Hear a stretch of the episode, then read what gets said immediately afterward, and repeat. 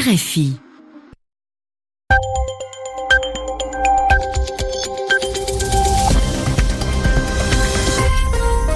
RFI, il est 22h ici à Paris, 20h en temps universel. Loïc Bussière. Et c'est l'heure de votre rendez-vous quotidien avec le journal en français facile, journal co-présenté ce soir par Zéphirin Quadio. Bonsoir Zéphirin. Bonsoir Loïc, bonsoir à toutes et à tous. À la une de l'actualité ce soir, la France et des inondations meurtrières dans le département de l'Aude où l'équivalent euh, de plusieurs mois de pluie est tombé en quelques heures la nuit dernière faisant au moins 12 morts. À la une également, les négociations du Brexit. Elles butent, elles bloquent toujours sur la question irlandaise et sur un hypothétique rétablissement d'une frontière physique, une question qui ne doit pas faire dérailler un bon accord de sortie de l'Union européenne, déclare ce soir Theresa May. Et puis nous reviendrons dans ce journal également sur la réouverture du poste frontière entre la Syrie et le plateau du Golan sous contrôle israélien, un signe de plus de la reprise en main du pays par le régime de Damas. Les journaux. Les journaux en français facile. En français facile. Et d'abord, ce bilan, bilan très lourd dans le sud de la France, celui des inondations qui ont frappé la nuit dernière le département de l'Aude. Des inondations qui ont fait au moins 12 morts, je le disais dans les titres, 12 personnes surprises par la brutale montée des eaux. En quelques heures, c'est l'équivalent de plusieurs mois de pluie qui est tombé sur le département. Et si l'ampleur du phénomène est exceptionnelle, eh bien ce dernier n'est pas inhabituel dans la région. Il s'agit de ce que l'on appelle un épisode Sévenol. Explication Simon Rosé. Les épisodes Sévenol sont des phénomènes qui se produisent entre 3 et 6 fois par an, généralement à l'automne, avec ses caractéristiques des pluies violentes et très localisées. En cause, la mer Méditerranée. À cette période de l'année, elle est encore chaude et beaucoup d'eau s'évapore. L'air s'humidifie et si les conditions sont propices, les masses humides dérivent vers le nord en direction des terres. C'est là que la géographie particulière des Cévennes entre en jeu. Cette humidité frappe de plein fouet la chaîne de montagne, beaucoup plus froide. Elle y est bloquée, les nuages se forment, ils sont gorgés d'eau. Au bout d'un moment, ils crèvent. Ce sont alors plusieurs mois de précipitations qui tombent en quelques heures seulement.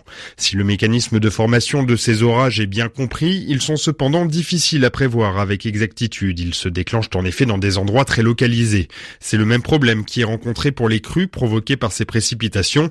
Elles pourront être d'intensité très variable entre deux endroits, pourtant séparés de quelques kilomètres seulement.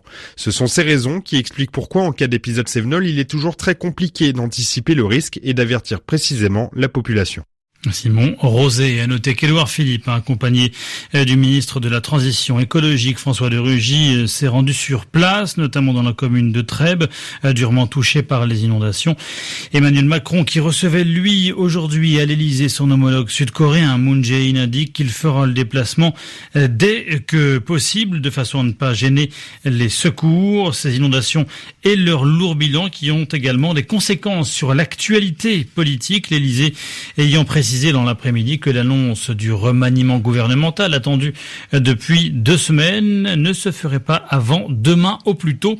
L'Élysée qui dit vouloir donner la priorité au secours des victimes des inondations. À la une également les négociations du Brexit qui butent toujours, qui bloquent toujours sur la question irlandaise. Ouais, précisément sur le potentiel retour d'une frontière physique entre la République d'Irlande et l'Irlande du Nord qui fait partie, rappelons-le, du Royaume-Uni.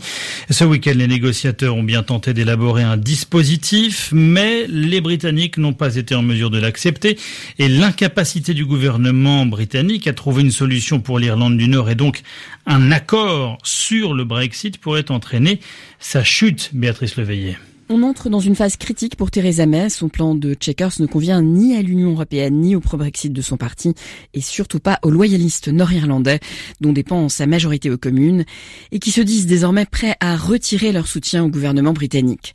Au sein de son propre cabinet, Theresa May doit faire face à la menace de démission en cascade, l'annonce d'un accord avec Bruxelles qui entraînerait la mise en place de contrôles douaniers entre la Grande-Bretagne et l'Irlande du Nord pourrait faire chuter son gouvernement.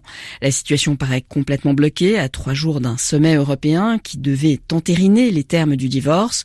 Une rencontre entre loyalistes nord-irlandais qui veulent rester membres à part entière du Royaume-Uni et du Premier ministre irlandais dont le pays, État membre de l'Union européenne, ne souhaite pas voir réapparaître de frontières avec l'Irlande du Nord, doit avoir lieu aujourd'hui. Elle ressemble un peu à une renconre de la dernière chance. Béatrice Leveillé, déclaration hein, justement de euh, Theresa May, la première ministre britannique ce soir. Nous ne pouvons pas laisser la question de la frontière irlandaise, je cite, faire dérailler un bon accord et nous laisser face à une absence d'accord dont euh, personne ne veut. Fin de citation. Les journaux en français facile. L'actualité en Europe encore et le revers de la CSU aux élections régionales en Bavière qui fragilise Angela Merkel. Et pour cause, hein, les conservateurs sont les alliés incontournables de la chancelière. Hier, ils ont enregistré leur défaite la plus lourde depuis plus d'un demi-siècle, avec à la clé la perte de la majorité absolue au Parlement régional de Bavière. De quoi affaiblir Angela Merkel donc et sa coalition. Angela Merkel qui a pris la parole ce lundi pour appeler les membres de son gouvernement à mettre fin à leurs querelles internes sur l'immigration et à regagner la confiance des citoyens. Et puis toujours euh, en Allemagne, Zephyr, une prise d'otage survenue euh, dans la gare de Cologne a fait au total euh, au moins trois blessés, dont l'auteur des faits.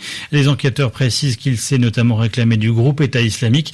Ce soir, la police dit explorer toutes les pistes, y compris celle de l'attentat. L'actualité de ce début de semaine, c'est aussi la Syrie et la réouverture du poste frontière du plateau du Golan sous contrôle israélien. Cela faisait quatre ans qu'il était fermé en raison du conflit syrien et c'est un signe supplémentaire d'une reprise en main du pays par les forces du régime de Bachar al-Assad. Le poste frontière a rouvert ce lundi à minima et sous l'égide des Nations Unies.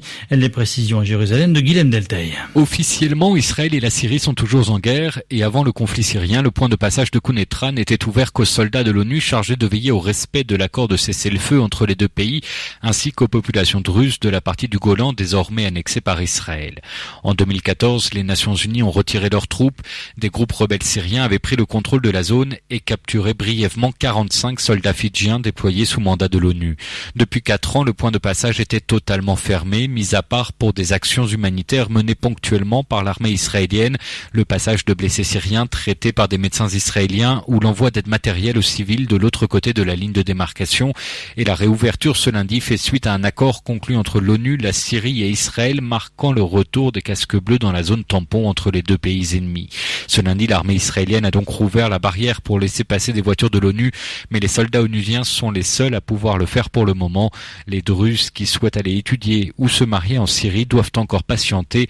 Les marchandises ne sont pas non plus autorisées à passer. Guillaume Deltay, Jérusalem, RFI. RFI, 22h et 7 minutes ici à Paris, les suites de l'affaire Khashoggi, ce journaliste saoudien porté disparu après une visite au consulat de son pays à Istanbul le 2 octobre. Oui, vraisemblablement victime d'un assassinat imputé à Riyad. Aujourd'hui, Donald Trump s'est entretenu euh, pendant une vingtaine de minutes avec euh, le roi Salman d'Arabie Saoudite, lequel euh, lui aurait dit tout ignorer de l'affaire. Rappelons que Washington est allié de l'Arabie Saoudite, Et on part au Canada pour refermer cette édition. Le Canada qui s'apprête à légaliser le cannabis, ce sera le cas cette semaine mercredi pour être euh, précis, date à laquelle les citoyens euh, de plus de 18 ans pourront en acheter légalement. En théorie, en tout cas, puisque chaque province dispose de sa propre législation pour la vente et l'utilisation de cette drogue dans l'espace public, ainsi que dans certains logements. Dans les faits, tout le monde ne sera pas logé à la même enseigne. C'est ce qu'explique notre correspondante Pascal Guéricola. En théorie, tous les Canadiens de plus de 18 ans pourront acheter et fumer du cannabis d'ici deux jours en toute liberté, sauf s'ils appartiennent à la Gendarmerie royale du Canada. Ces agents ne pourront pas consommer de marijuana 28 jours avant de rentrer au travail. Motif invoqué, le manque de données scientifiques sur la façon dont cette drogue modifie le jugement du fumeur.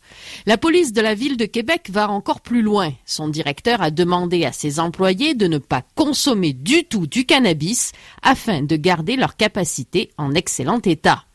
Ces restrictions ne touchent pas que les policiers. Plusieurs associations de copropriétaires ont limité l'utilisation de cette drogue dans les immeubles. Certains l'interdisent dans les parties communes, autour de la piscine par exemple. D'autres refusent même que l'on fume du cannabis à l'intérieur des appartements car ils craignent une diminution de leur valeur monétaire. Le cannabis va être légal dans quelques jours, mais les lieux où on pourra le consommer semblent limités, en particulier au Québec. Pascal Guéricola, Québec. RFI. RFI, 22h10 euh, à Paris, 2h de moins temps universel, c'est la fin de ce journal en français facile.